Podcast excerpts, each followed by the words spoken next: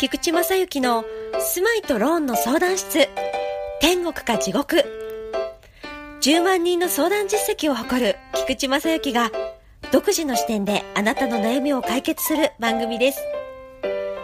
あなたは帰れる家があることを当たり前と思っていませんか？提供は住まいから未来を描くハッピーライフコンサルタントがお送りいたします。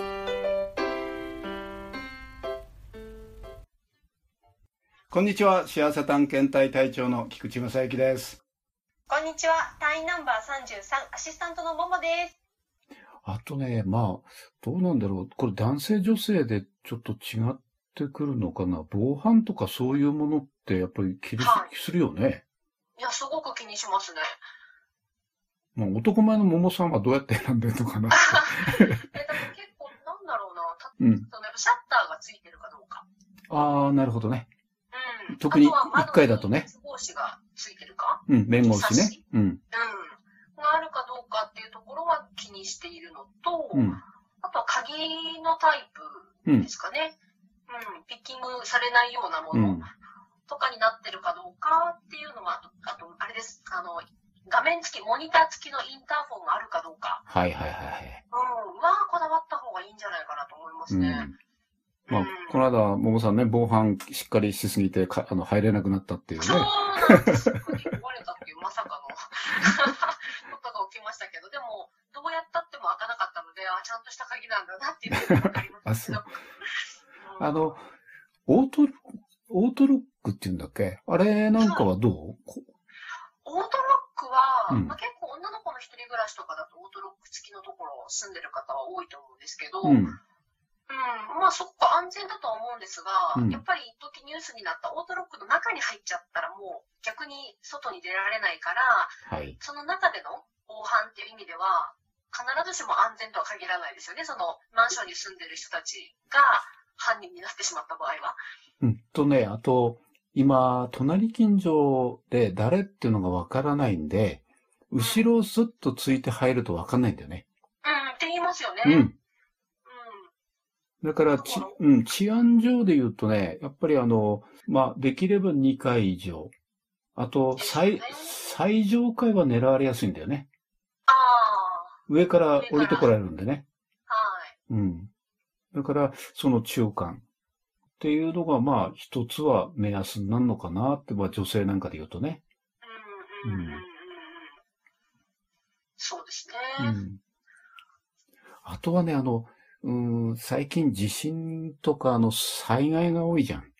はい。ね、だからそういうのにこだわって聞いてくる人もいます。ああ、そうですね。地盤とかのその、なんだろう、地盤調査の結果とか、うん、ネットにも出てますもんね。うん。結構そういうのを見て、私も場所を選んだりとかは結構しますね。あの、建物上で言うとね、不動産屋さんが、あの、みんなに開示できるところっていうのは、はい、昭和56年の6月1日以降に、はい。要は建築確認を取って作った家かどうかっていうのを結構重きを置いてるのね。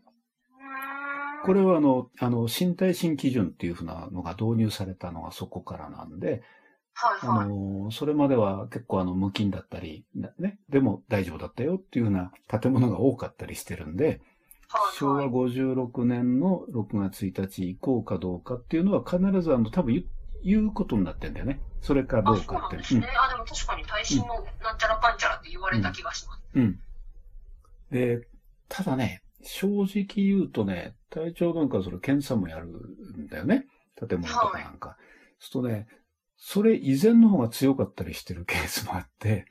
そうなんですかそう。あの、基準は基準なんだけど、例えば、マンションケースで言うと、セメントと砂混ぜるでしょ。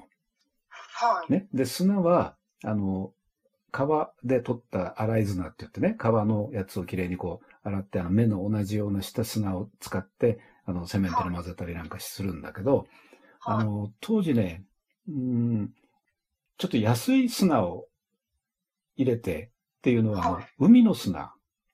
海の砂うん。つまり、洗ってもね、塩分が入るんだよね。ああ、なるほど。そうするとね、腐食するんだよ。わあ。で、脆いのね。はい。だから、サラサラっていっちゃいそうですもんね。で、正規の、あの、なんていうか、強度が出てこなかったりなんかする建物も実際は検査すると、あるんだよね。怖い。だからなんか築年数が浅いのを結構探したりもします、うん、無意識に。なんかそういうことはわからないけど、うん、まあ新しい方がいいからっていうところも踏まえて。まあ、そうかもしれないね。うん。単純に言うとね、皆さん見に行って、建物の間取り中、ね、中の設備とかなんかって見るんだけど、外壁、外側とか通路側のところ、まあ、そのマンションみたいなビルであるとね。で、はい、そこに、クラックって言うと、こう、ひびが、ひびが、はい。うん。あの、この間のあの、震災、ね、6年前の、はい、あの、東日本大震災クラスのところだと、必ずどっかにクラック入ってんだよね。で、それが、あの、斜めに入ってたりするとちょっと危険なところがあったりするんで、ちょっとこう見て。あとは。横だったら大丈夫なんですか？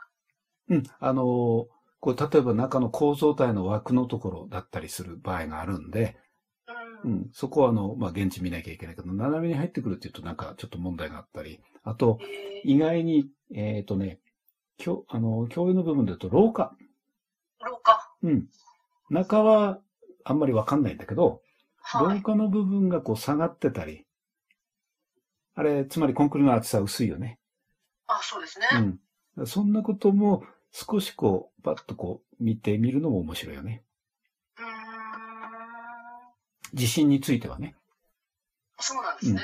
うん、あと、水害とかね、なんかで言うと、あの、都市型の排水っていうのは、あの、えー、1時間に50ミリ以上降ると、もう満杯になるような設計なんだよね。昔の設計だから。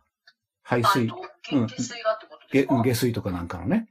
はい。だから、あの、今最近だと100ミリぐらいのね、あの、集中豪雨が降りますよ、なんていうふうな、せなると、結構ね、はい、あの、水が溜まって、マンホールの蓋がこう飛んでたりするのをよく。ああ、よくニュースでやってますもんね、最近。だよね。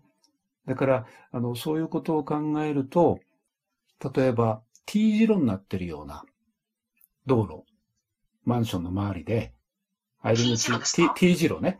つまり前面に道路があって、そこがもう一つあの、ちょっと小高いところから突き当たりでこう、来るような道が接続してるとするじゃん。想像できる？難しいけど、うん、なんとなく想像できます。英語の t に ?t 字型の道路に、ね、うん、ね、接続してると、そこに、あの、上のところから、あの、今、舗装されてるんで、雨水が降ると、下に浸透しないために全部流れてくんだよね。そうすると T 字のとこにぶつかるでしょ。溢れるわけですね。溢れるよね。怖い。うん。だから、あの、実際行った時に、不動産屋さんと一緒に行くとこう、車で案内されて、その場で玄関ですぐ入って出てくる状態になると思うんで、本来はその周りをちょっと歩ってみるといいんだよね。それでその高低差。はい。っていうのをこう肌でちょっと感じると、歩くと本当にわかるんで。ちょっと周りも見ていいですかっていう一言を必ずかけるということですね。あとは、あの、雨の日とか、天気の悪い日に行くとか。ああ。いうのも一つだよね。うん。うん。まあ、ね、これはあの、賃貸だけじゃなくて、あの、新築っていうか、あの、自分で、あの、マンション買いたいとかっていう場合も同じだよね。ああ。うん、かん、これはあの、考え方とするとね。そうですね。みんないい時にしか大体行かないですもんね。うん、そう。だから、えっ、ー、とね、大体見に行くのは明るい時に行った方がいいよね。まず昼間行くよね。うんうんう。でも、夜も大切なんだよね。うん。後半面っていうことですか、うん、帰ってくるときに、例えば、日中は何でもないんだけど、夜になったらネオン街になってたりね。それはあの、まあ、昼間でも気をつければ、周りの看板とか、そういうのを見ればわかるよね。確かに。ね、そこまでね、なんか見に、そこまで見に行こうっていうふうに頭にならないですもんね。ないよね。ない、ないと思う。うん、うん。だから、本当はあの、近く、近くにっていうかあの、地方から行くってことで考えると、一回で決めなきゃいけないんだよね。確かにそうですね。ね何回も来られないんで、だからどうしても、あの、こう、難しいんだけど、都会の人なんかだとその辺の周辺に住みたいなって言ったら少しこう歩ってみて、この辺だと夜のね、自分の通勤時間帯、帰ってくる時間帯に歩ってみたときどうなのかとかね、本当はそのぐらいまですればいいんだけど。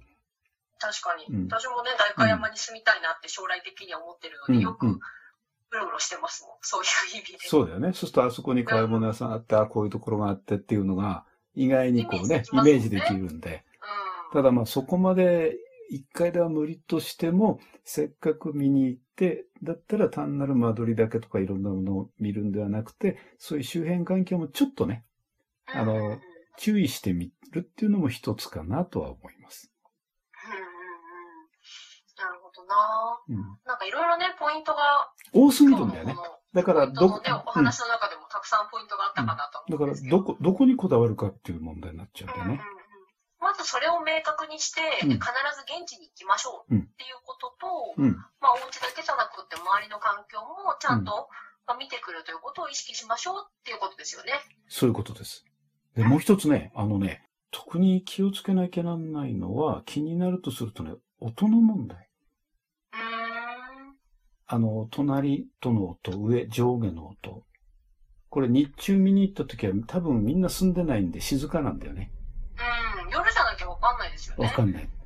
だから、その辺は本当はね、あの、近くの人に聞いたりするのが一番ね、住んでる人に聞けばいいんだけど、まあ、あの、アパートなんかで、やっぱり安い、っていうか、あの、安いって言ったら変だな。あの、家賃が安いんじゃなくて、建物の自体の構造的にちょっと薄い素材のものだと、隣の音が聞こえたりなんかするんでね。まあ、なるほど。確かにわかんないですもんね、一、うん、回じゃね。それと、あの、周辺の人たち、隣同士にどんな人が住んでるかってみんなわかんないんで、どう言ったらいいのかな聞くわけにもいかないじゃん。で、不動産屋さんもわかんない。そこの部屋だけを紹介してるだけなんで、で、その時はね、ゴミの収集場所。はい。マンションなんかだったらゴミの管理施設のとこあるでしょ。はいはい。そこが乱雑になってるかどうか。ああ。っていうと、その住民の意識、モラルレベルが違ってくる。ああ、なるほど。うん。すごいポイントですね、それは。ね、意外にあの、まあ、パッと見た瞬間わかんないかもしれないけど、ただまあ、ただチェックとしては、そういうのも一つありなんですよ。うん。あと、まあもちろん、窓ガラッと開ければね、あの、隣がすぐ壁だったりするのが都会じゃん。まあそうですね。まあそんなにね、まあ極端な話ですけど。うん、で、一番はあの、窓と窓が合うっていうことも、場所によってはあるんだよね。あ、そうですね。それ嫌ですよね。うん、で、これはあの、法律的にもそういう場合には目隠しをしなさいっていうふうなやつが決められてるんで、まあ、開けた瞬間、まあ、隣がどうなってるかです。最悪なのはね、エアコンの室外機が窓の外にあったりすると。ああ、うるさいですからね。結構熱風入るでしょ。うん。だから結局窓開けられないんだよね。うん。うん。細かいところだけどね、チェックすることって結構あるんで。そうですね。なんか今日の番組ちょっと内容が盛りだくさんすぎて、うん、皆さん大丈夫かな？うん。だから、あの、この番組、あの、録音っていうか、あの、登録、保存しておくことができるんで。うん。だから何回も聞けるから。もう一回ね、見てほしいですよね、うん、これを聞いてほしい。うん。はい。はい。これぐらいしてみますか？はい。はい。わかりました。じゃあまた次回ということで。はい。ありがとう。はい、ありがとうございます。はい。はい。今回の番組はいかがでしたか？住まいとローンの相談室ではリスナーの皆様からご意見ご質問を受け付けております住まいやローンのご質問だけでなく些細なお悩みにもお答えしていきますのでお気軽にお問い合わせください宛先はハッピーライフコンサルタント LINE アットかメールアドレスまでお送りください。LINE アットはアットマーク RSG0352T メールアドレスは fp アットマーク happy l i fe-no1.jp ハッピーライフナンバーワンまでお問い合わせくださいませ。ご質問の中に、ポッドキャストと一言添えてくださいね。それでは次回の配信をお楽しみに。